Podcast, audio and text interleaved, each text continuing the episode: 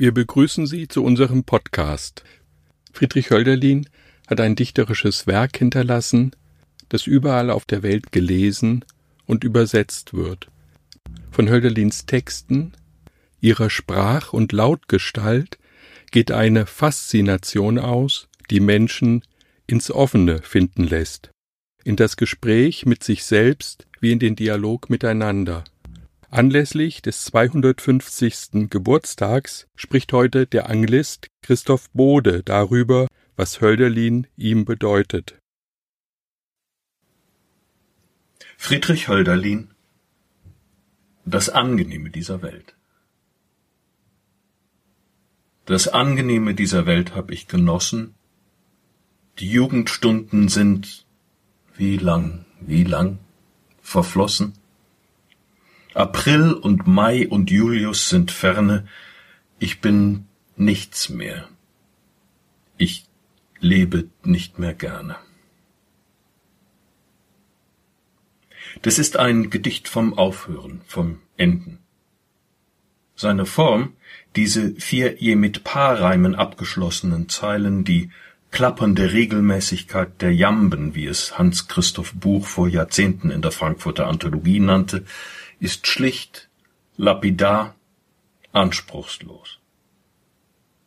Ist sie auch belanglos, bedeutungslos? Johann Georg Fischer berichtet, wie Hölderlin gegen Ende seines Lebens, wenn man ihn höflich bat, Gedichte quasi auf Bestellung schrieb, Auftragsarbeiten, automatisch produziert. Mein letzter Besuch geschah im April 43, weil ich im Mai Tübingen verließ, bat ich ihn um ein paar Zeilen zum Andenken. Wie Eure Heiligkeit befehlen, sagte er, soll ich Strophen über Griechenland, über den Frühling, über den Zeitgeist? Wie viel sagen, dass er das Verb, das Tätigkeitswort auslässt. Ich bat um den Zeitgeist. Nun trat er und mit einem Auge voll jugendlichen Feuers an sein Stehpult, nahm einen Foliobogen und eine mit der ganzen Fahne versehene Feder heraus und schrieb mit den Fingern der linken Hand die Verse auf dem Pult skandierend und nach Vollendung jeder Zeile mit Kopfnicken ein zufriedenes, deutliches Hm ausdrückend folgende Verse. Die Form ist ganz konventionell, das Sujet ganz beliebig, wie es euch gefällt. Und dann zeichnet Hölderlin mit einem Datum 24. Mai 1748, zu dem er nicht lebte, und mit einem Namen, der nicht der seine ist, Scardanelli. Im zwanzigsten Jahrhundert inszeniert Fernando Pessoa, dessen Familienname ja schon Person Maske heißt, diese Dissoziation von Text, Autor und Persona systematisch, indem er unter zahllosen heteronymen Texte schreibt, Alvaro de Campos, Alberto Caero, Ricardo Reis, aber auch Fernando Pessoa als Gleicher und dergleichen, Texte, die sich sprachlich, inhaltlich, stilistisch, ideologisch unterscheiden, die aber unter den Namen des jeweiligen Heteronyms versammelt stimmig sind. Der Dichter als Schreibautomat, in den man bestimmte Parameter eingibt und der dann liefert.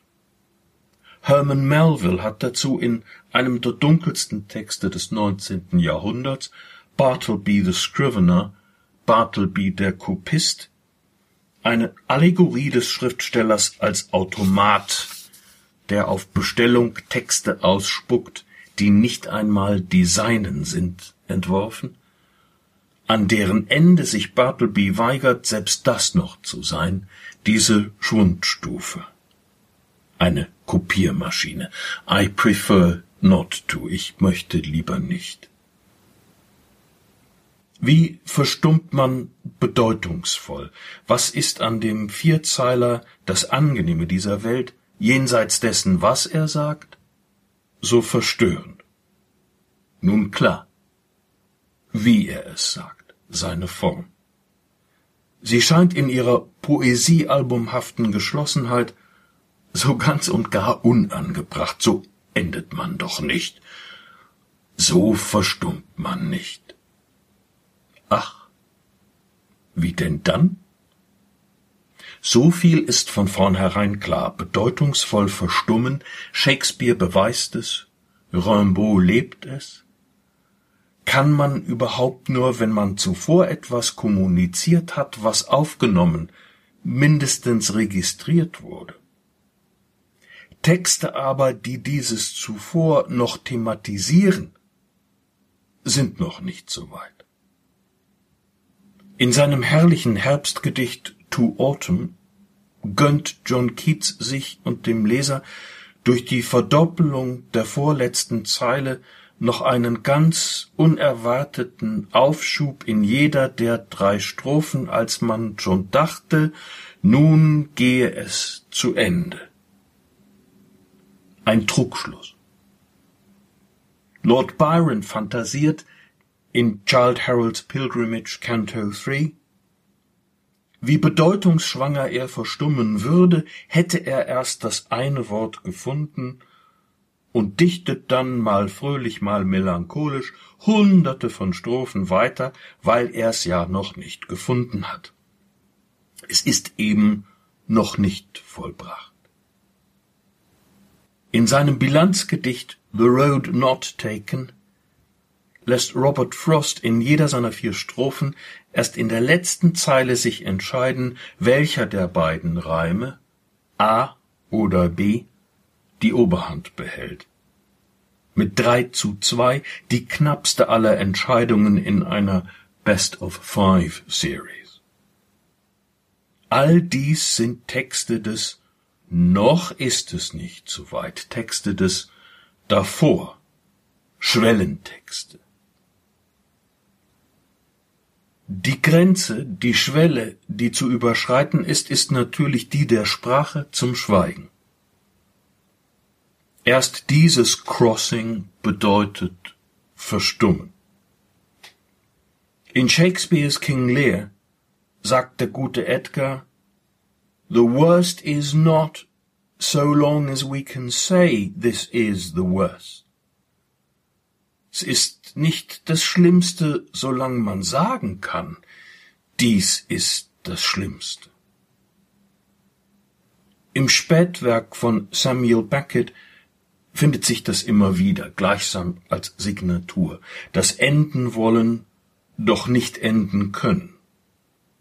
For to end yet again, um abermals zu enden. Besonders eindrücklich am Ende seiner Trilogie, Perhaps they have carried me to the threshold of my story, before the door opens on my story.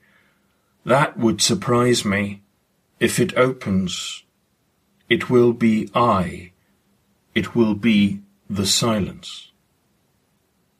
Where I am, I do not know. I'll never know. In the silence, you don't know. You must go on. I can't go on. I'll go on. Und dann folgt die Lehre der weißen Seite. Der allerletzte performative Widerspruch. Zu sagen, ich mache weiter mit meinem Reden und es dann nicht zu tun. Das Schweigen, in dem das Ich zu sich kommt, sich endlich findet und verliert. Noch aber ist es längst nicht so weit. Das Angenehme dieser Welt liegt uns in der Abschrift von August Meyer vom 7. Januar 1811 vor.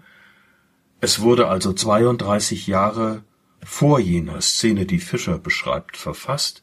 Hölderlin lebt schon seit fast vier Jahren im Turm, in geistiger Umnachtung, wie es heißt, aber er produziert beinahe wie wild. Der arme Hölderlin will auch einen Almanach herausgeben und schreibt täglich eine Menge Papier voll, er gab mir heute einen ganzen Faszikel zum Durchlesen, woraus ich dir noch einiges aufschreiben will. So kommen wir zu diesem Text.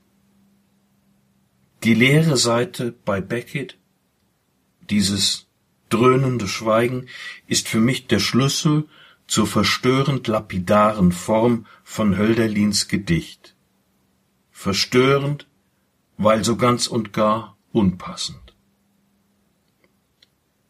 Der eigentliche Resonanzboden, der Hintergrund, von dem sich der Text abhebt, auf dem er erschütternd nachklingt, ist die Stille, das Schweigen, der Nachhall der Worte, wenn sie gesprochen sind. Dafür ist jede Form inadäquat. Und die, die das Gegenteil so ostentativ behauptet, weist ganz besonders nachdrücklich darauf hin, ich bin unangebracht. Völlig daneben. Das Gedicht ist nämlich beides, was da steht in seiner schlichten Unzulänglichkeit und was da nicht steht, weil es nicht zu sagen ist, das Aufhören, das Enden, nicht sagbar, nur zu tun, sagen nicht mehr und dann Stille. Was bleibet aber, stiften die Dichter. Dazu zählt auch das nachhaltige Schweigen nach dem letzten Wort, das ja erst dadurch zum letzten Wort wird. Das bleibt. Ich bin nichts mehr. Ich liebe nicht mehr gerne.